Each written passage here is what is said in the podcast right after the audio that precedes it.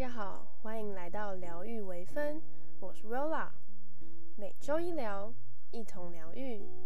今天这集想和大家分享的主题是做自己的定义。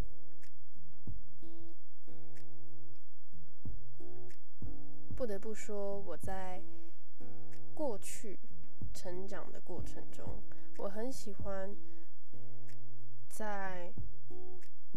我的社群媒体，或者是在我平常生活，都很喜欢说一个词，叫做“做自己”。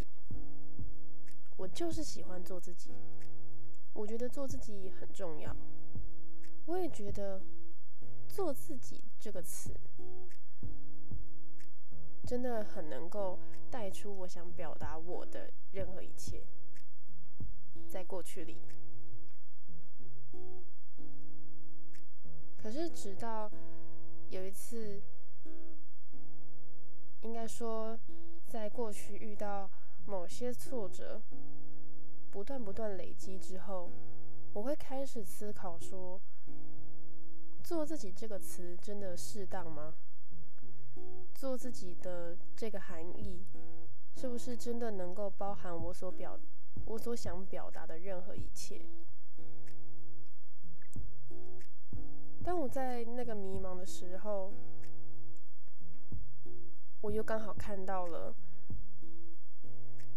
艺人曾之乔在他的 YouTube 上聊，有一集聊到了“做自己”这个词。那个时候我听完之后，我突然觉得有被打击到，因为看似好像很洒脱的做自己。带出来的，却好像不是这么一回事。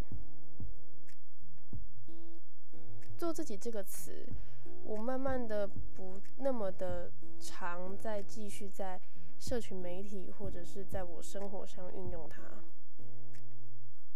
因为真的逐渐的感受到，在越来越长大的社会里，还有群体生活中。做自己真的，可能某一部分真的很需要，可是，在平常的相处下、生活下，它不会是一个这么被放大的东西。慢慢的，我开始觉得这个词似乎带有一点点的，嗯，自大，还有自我感觉良好。或者是太过度放大自己的重要性，所以我慢慢的就不再那么的常去使用到它。可是，在我的心里呢，不得不说，这个做自己的点，我还是很在乎，我也还是把它作为一个。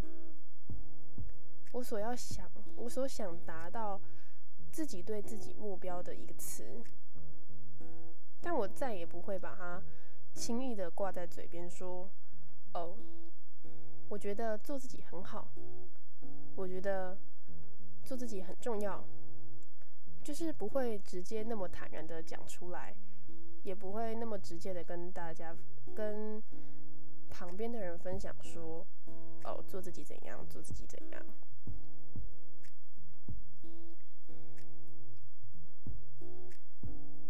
慢慢长大之后，我已经觉得做自己不能用三个字带过，它可以是很多层面的，它可以是我希望我可以在某一个人生阶段达到某一个人生目标，我希望我可以在人际相处过程中找到一个很适当的平衡。它可以是任何一件你想要达到的事情，且过程中是不会让你觉得自己被屈就，是不开心，是悲伤低潮的。不知道有没有听众感受得出来这两者的差异？一个是全盘的盖瓜，可能中间包含了你待人处事想要的态度，会让旁边的人从“做自己”三个字中听出来，感觉是有点刺耳的。但是如果你把它改成一件又一件的事，或是一件又一件对自己的期许，那它可能就会变得不一样。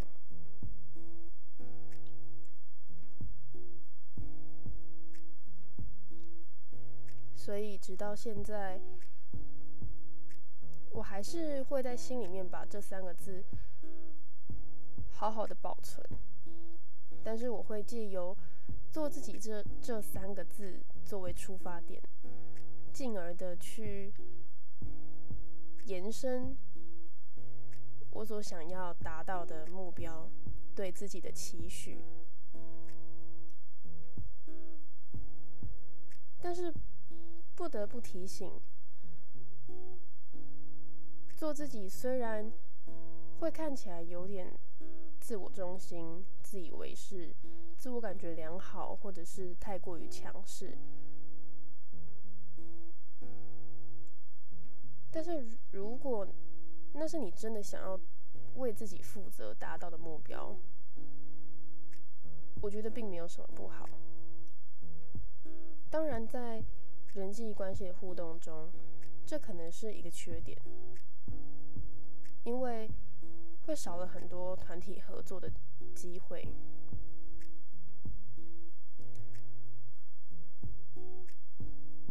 不过，我觉得。应该要由自己先坚定，之后再去调和群体关系。我不知道有没有人曾经和我一样，就是在懵懂无知，然后又很喜欢做自己的时候。尽管我可能想法真的很多，意见也非常多，但也不是空嘴说，是会实际的去实践它等等。但是整体而言，就是显得过于的主导跟掌控，让我在团体合作中刚开始都是失利的，因为总是会造成。可能最后所有的事情都是我在做，虽然我做的很开心，但是并没有做到团体应该要做的事情。又或者是在合作的过程中，我们这一组就闹僵了，因为同时可能出现了和我一样想法很多的人，所以因此我们可能就会开始内斗，这是很糟糕的事情。但是刚开始就会觉得说。哎，为什么不照我的就就好了？为什么要想这么多？后来经过了好几次这种事情之后，过程中当然身心灵还有情绪都非常的糟糕，所以从那个时候开始让我去思考做自己的定义。我刚刚说到。应该要让自己先坚定，之后再去协调，还有融合进群体关系。这句话的意思是，我觉得你不需要为任何人改变你自己，因为你就是你。你不用因为拥有。可能像我这样的缺点，在团体合作上是个缺点的自信点吧。就是如果别人说：“哦，你很强势，诶，你可不可以不要每次都那么多意见？”或者是为什么你就是不能也参考参考别人的意见呢？那这是别人给你的意见，的确应该要虚心接受。但是，当你开始不自信，你开始觉得，哎，或许我真的就是什么意见都不要出了，我就是在旁边当一个无声的人，然后我开始不积极的去参与这件事情，那到最后，你就会丧失掉你原本对这件事的热情，也会丧失掉。你原本该做好的事情，你该做好的分内的事情，或者是团体合作中你该扮演好的角色，这些你全部都会，因为你觉得啊，我好像不行，我好像不应该，而丧失掉了全部。那有些呢，是你原本就该负好的责任，却因此就没有完成到好。而同时，你也丧失掉了你自己。我曾经也因为类似的事情，让我的心境上有了很多的改变。我开始试着想说，那我就不要给意见好了，反正大家好像不喜欢，好像觉得有点麻烦。虽然可能大家真的没有。完完全全的这么想，但是从每一次失败或是挫折的团体经验中，让我感受到，诶，我似乎好像不需要这么的踊跃参与，所以我开始会，就是事实的事实的没有，是当时在团体合作中，我开始不想要主动的去发表我的意见，也开始。不敢去和大家说，哎，我的想法是怎么样，连说出来都不敢了。但是后来发觉，哎，其实大家还是会问你的意见，他还是会说，哎，欧拉，你觉得你的意见是什么？你觉得这样做会不会比较好之类的？其实都还是会互相的询问大家对方的意见。也在过程中，让我从过于的自信、过于的掌控，到自卑、迷失了自己，再到后来，其实我才发现，我根本不需要这么的自卑、这么的迷失，因为我就是永远的那个我自己，我不需要。去为任何人改变，说因为你觉得我太活跃，所以我就要表现的不活跃。你觉得我太主动，那我觉得我就要立马改成你所想要的被动。就是你不用为任何一个人去一百八十度的转变你自己，你可以保有你自己，并且再去依照每个人。每个场合、每个时期，大家所想要看到从你身上看到更多一点点的那个特质，或者是他当下需要你有这样子的忍耐度或是受压度等等，那你就再去做进一步自我的身心调试。可能这个场合真的不太适合这么的。热情跟奔放，那你可能就是保有得体的表面交涉交流就好，不用这么的奔放。尽管你是一个很奔放的人，但是可以适时的收敛一下。这是后来我所体悟到的事情，所以还是讲在。重申一次，不管现在的你是好的还是不好的，是不是对于到底要不要彻底的改变自己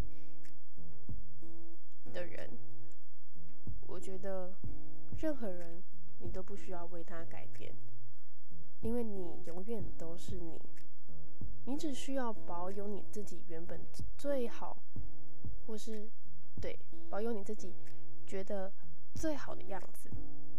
然后再多加一点点收敛的能力，去协调你的生活、你的群体关系，还有你的身心灵健康。不要为了彻底的改变自己，在过程中迷失了自己。做自己的定义呢？